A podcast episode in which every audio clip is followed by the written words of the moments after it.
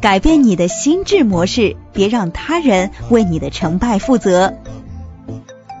心智究竟是个什么玩意儿呢？咱们先来听一个小故事。话说，在一条非常非常狭窄的山路上，有一货车司机正在开着车爬坡。快到这坡顶的时候呢，迎面来了一辆大卡车。这卡车司机啊，探出个脑袋，伸手指了指，对这货车司机大喊了一声“猪”。这货车司机一听，气坏了，哎，我操，你骂我！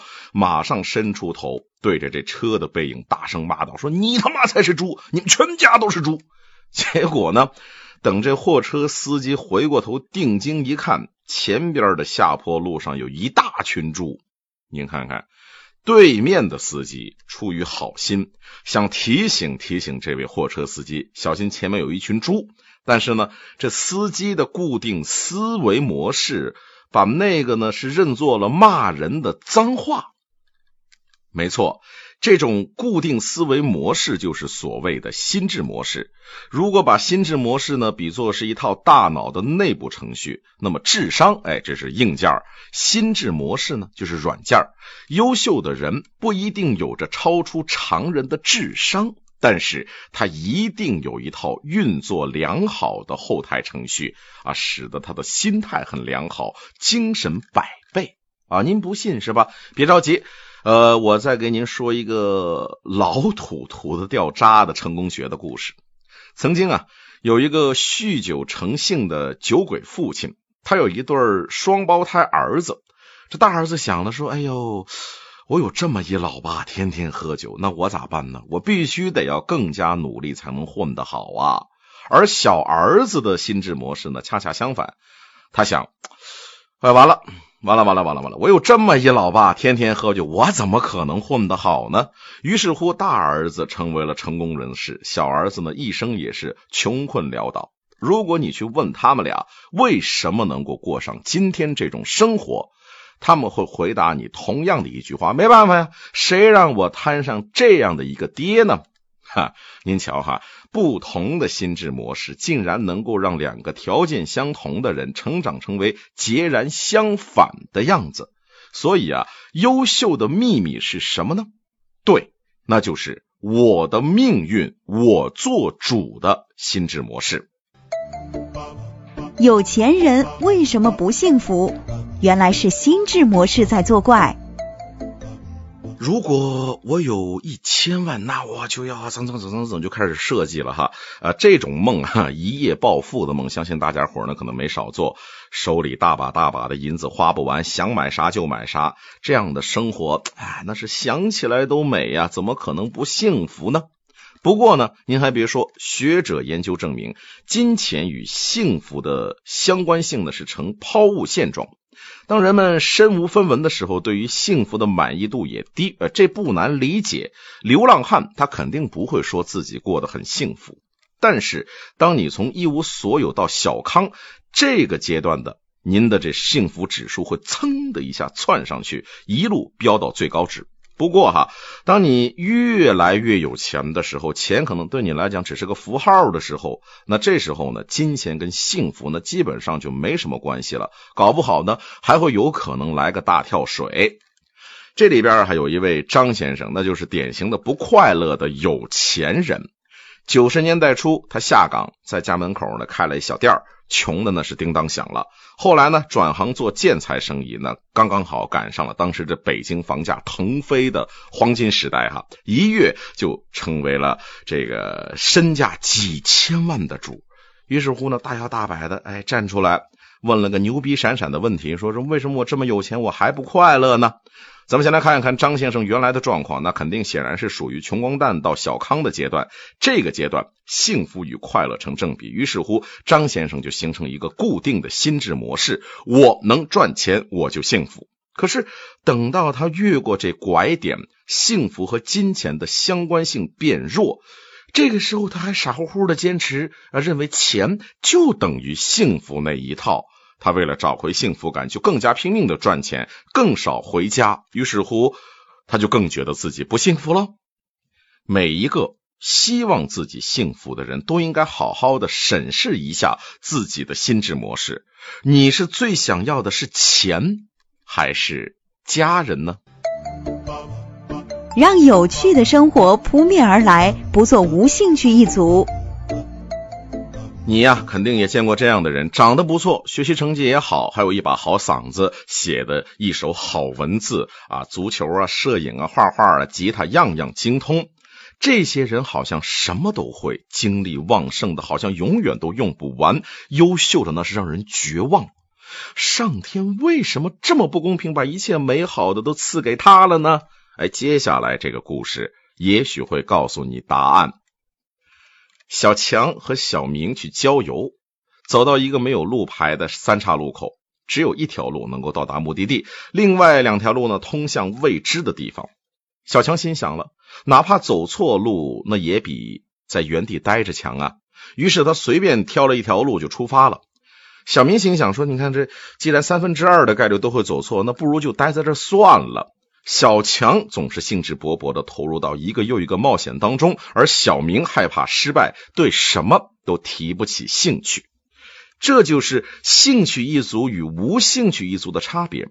有兴趣一族觉得，哎，什么都要尝试一番，有的成功，有的失败，那又如何呢？兴趣来自于全情投入，而不是结果，它只是一个过程。这样的人经历丰富，心灵和物质双丰收。而无兴趣一族呢？他们似乎从来没有想过当下啊，总是在担心说，万一你看我这错了怎么办呢？啊，万一失败了呢？这让他们无法全身心的投入到当下的事情当中去，那当然也没办法收获乐趣。最后他们就只能自己骗自己，就说：“哎呀，我没兴趣。”好了，现在如果您面临着那三岔路口，请问你会怎么选择？如果你为失去太阳而哭泣，你也将失去群星。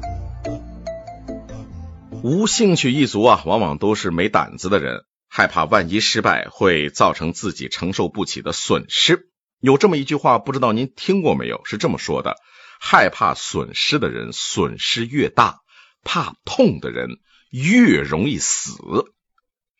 咱们先来回答一道著名餐馆的一个面试题目。如果你的餐盘就是那盘子掉下来，你又无力挽救，那么你该怎么办？最佳的答案是用尽全力把餐盘抛向没有妇女和孩子的方向。您答对了吗？没错，这道题告诉我们，千万别光顾着计算沉没成本。如果已经损失了，那么你能做的就是尽可能的把损失度降到最低，少一点，更少一点。这可能跟咱们日常的经验不大一样哈，谁愿意轻易放弃呢？明明知道自己不适合这份工作，但是我已经干了这么久了；明明知道自己已经不喜欢对方，但是我们毕竟在一起这么长时间了，这么多年了。是啊，这也没错。我们舍不得放弃已经投入的价值，结果造成了最后更大的损失。如果一份工作已经确定不是你想要的，你该做的那就是以最快的方式。放弃他。如果一份爱情已经确定感情消耗尽了，你该做的就是以最快的速度分手。别急着选择职业，也别总想着后面还有更好的。选择职业是对人生意义极为重大的事情，万万马虎不得。于是啊，有人生怕错过。以迅雷不及掩耳之势做出决定之后，追悔莫及。有人总觉得后边还有更好的，于是迟迟不肯下手，之后也是追悔莫及。那怎么选择才能不后悔呢？咱们再假设一下，假设你是一个王子，还是一个大财迷王子，有一百位波斯公主远道而来向你求亲，他们只会与你见一次面，打开他们的彩礼箱。公主呢，都蒙着面，也不说话。彩礼是你唯一的判断标准，并且你需要当场马上给出答复。如果满意，那你将和这位公主喜结连理。后边的公主呢，连见面的机会都没了。如果不愿意，公主转头就会离开，你再也没有机会再把她找回来。你很容易陷入两难的局面。那万一后边没有更好的呢？或者说，万一后边还有更好的呢？其实啊，这不过是一个数学题。从概率上来讲，我们能够计算出一个最好的选择策略，就是拿前边三十七位公主作为观察样本，千万别着急着选，先好好的观察一番，判断出一个大概的最佳值。那么在剩下的六十三个人当中，一旦超过这个最佳值，千万别犹豫，马上下手，快则有，慢则无。我们在职业当中的选择也是一样的，大学生毕业的时候，各种的签约要求一起来，马上签，感觉害怕会后悔。一直观望，又害怕会错过最好。这个时候，最佳的解决方法就跟这选公主一样，拿出前百分之三十七的时间来观望，找准自己的基准线。之后，一旦超过这个基准线，马上出手签约。裸婚不可怕，点到梦想换一套房子才可怕。房子可能是一个再熟悉不过的词儿了。不管你生活在中国的哪一个城市，只要你准备成家立业，那就肯定逃不开买房子这样的一个问题。如今这世道，你还敢提裸婚？那保准你年年过单身节啊！一到情人节，您都抬不起头，都不好意思跟别人打招呼。但偏偏有个小伙子没车没房，竟然抱得美人归。他二十一岁，从某名牌大学金融系毕业，在大城市找不着工作，只能灰溜溜的回老家，在省会的证券公司当一名很普通的员工。一年之后，小伙子遇到了他梦中情人啊，叫小苏，于是乎向他求婚。小苏就问他说：“你房子呢？”小伙子说：“我现在有十万，给你两个选择：一是花这笔钱在当地买个小房子，要不呢，第二就是让我拿去投资。”而这个小苏呢，也是一个眼光长远的主，不哭不闹，选择相信小伙子。于是乎，两个年轻人租了个破房子就结婚了。房子能破到什么程度呢？就是晚上都能听到那天花板上的老鼠在开 party。这样的生活，比起买房子的版本，你肯定更加坚定了有房才结婚的信念了吧？啊，也正常。但是如果我告诉你，这两个年轻人你认识？他们叫做巴菲特和苏菲，那你会不会改变主意呢？如果当年苏菲选择买房，那世界再无巴菲特。即便是股神，那你也得要给人家十年的发展时间呢。那么，如果给你十年，你是愿意辛辛苦苦的当房奴，还是愿意拿去充实发展自己的事业呢？安全感是个温柔的陷阱，一不小心。就会成为他的奴隶。选择买房子而不买梦想的人，他们往往会说：“哦，我买的不是房子，而是在一个陌生城市里的安全感啊！”对，没错，问题的症结恰恰就是安全感。安全感是一个很强大的主人，他把囚禁的奴隶与世界隔绝啊，命令他们哪儿都不许去，什么都不敢做。这里边呢，就有一位被安全感禁锢的奴隶。他在小城市里面教书，工资不高，但这工作很稳定。他不甘心一辈子都这么过，就想去城市里边闯一闯，但是又害怕城市不好找工作。他就想通过考研摆脱现状，但是又担心，你说我这复习一年，我考不上怎么办呢？啊，想谈一场恋爱，又害怕呢对方成为自己未来发展的阻碍。您看看，这位姑娘啊，太擅长玩，我想。但是的游戏了，内心安全感的缺乏让他只好向外界寻求寄托，让他的自信一点点的被摧毁，从而陷入那种啊什么都想做但什么都做不到的恐惧当中。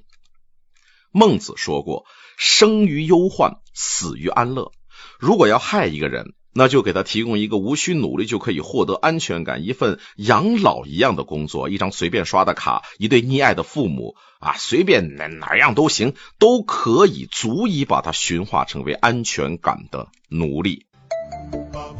六招快速提升安全感，你值得拥有。但凡是成功人士哈，必是内心有着强大安全感的人。那么问题来了，安全感怎么提升呢？六招妙计，交给您拿走，不用谢。一般人我不会告诉他。首先呢，小范围的冒一冒险，给希望渺茫的职位打个电话，推销一下自己，那顶多也就是浪费点口水而已，又不会死，对不对？然后呢，呃，那些特别容易获得安全感的事情，比如说一张可以随便刷的卡，赶紧扔掉，它就是把你变成奴隶的罪魁祸首。啊，少看一些什么惨兮兮的电影，也少跟没有安全感的人待在一起。他们是装满恐惧信念的垃圾车，而你呢，要做一个干净明亮的好少年呢。还有，你可以试着做一个恐惧保险箱，把你害怕的、恐惧的事儿呢，写在一张纸上，藏起来，告诉自己，我担心的事儿呢可能会发生，但是我现在要去做我该做的事儿。等这事儿结束了，再回到你那个小保险箱里看一看，你会发现。你曾经担心的那些东西几乎都没有发生过啊，呃，你写过成功日志没有呢？呃，这也是帮你找回自信的好方法。那那些多牛逼闪闪的过去，那怎么可能忘记呢？最后哈，就是直面你的恐惧。恐惧这家伙呢，绝对他是一懦夫。当你接受事情最坏的结果，准备说撸起袖子他娘的大干一场的时候，恐惧这家伙早就逃得无影无踪了。你是个内心缺乏安全感的人吗？那秘籍在此，还等什么呀？赶紧抓紧时间去修炼吧！上帝不是要你成功，只是要你尝试。特蕾莎修女曾经说过：“上帝不是要你成功，只是要你尝试。尝试总是冒险的，而不尝试才是最大的冒险。”有一位很虔诚的基督徒，每天走进教堂，对上帝祈祷啊，主啊，我这辈子从来没做过坏事，我只有一个愿望，请你让我中一张彩票吧。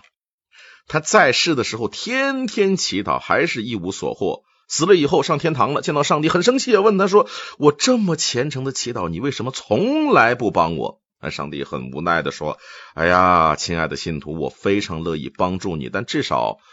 你得要买一张彩票啊！这位信徒是不是很滑稽？哎，您先别忙着嘲笑他，想想自己，有多少时候也是非得等到机会才开始努力呢？等到了中奖了，才想着我要去买彩票。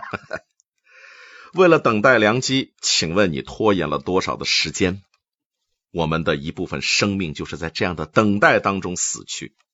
电影。《飞屋环游记》里边的一对老夫妇，他们计划着去梦幻瀑布旅行，但是出发的时间一次又一次的延后。理由呢，跟咱们都差不多，什么没钱呐，没时间呐。直到老奶奶去世了，房屋面临拆迁了，老爷爷一怒之下，在自己的身体最糟糕、经济最窘迫的时候，踏上了梦想当中的旅程。也到这个时候，才发现原来无需等待，也无需存钱，自己早早的就可以上路，说走就走的旅行就来了。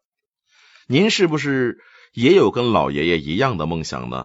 想做什么？就马上从当下开始，与其花时间白白等待，不如大胆的去试上一试。成功就是成长成你自己的样子。提到成功，你会想到什么呢？有车有房，年薪百万。一旦你开始用金钱来代表你的成就，用价格来代表爱情的话呢？那么好，我告诉你，你的生活的幸福离毁灭那就不远了。我们总是容易混淆两个概念，一个是价值，一个是价格。价值来自于社会系统，比如说你的工资水平、学历高低，月薪一千的想升到月薪一万啊，这个学位呢，这学士的想念到硕士。可以说啊，价格是驱使人和社会进步的一个强大的动因。那好了，价值是什么呢？价值是来自于内心的感受。每个人在自己心里都藏着自己的小宝贝。你的抽屉里是不是也藏着一封年代久远的信呢？纸张都发黄了，你却视若珍宝。对了，价值可以让人感受到甜蜜蜜的幸福。可惜啊，很多时候呢，价格和价值它不总是对等的。名牌的衣服不一定好看，有钱的男人不一定体贴。那么你要如何去选择呢？如果在相亲的时候有人告诉你说：“嗯，这个男子很优秀呢，才二十七岁，有车有房。”啊，你肯定会很喜欢。二十七岁呀，就能买车买房，确实很能干，证明公司很喜欢他。但公司喜欢他，等于你喜欢他吗？聪明人根据价值选择合适的价格，内心的感受比外在的标准更重要。而世界上最可怕的事情，莫过于让价格替我们做了价值的选择。两千块钱一套衣服贵啊，当然贵了，但是它不一定就比一千块钱的适合你，适合它不一定适合你呀，朋友。一百万的房子也不见得就比八十万的要温馨。百忙之中抽出几分钟来问问自己：我适合什么？我到底想要什么？所以，当你有一份只有在拿到工资单的时候才觉得快乐的工作的时候，请你马上辞职吧。成功不是一张工资单，而是成长成为你自己的样子。本节目由路上读书授权喜马拉雅 FM 独家播出。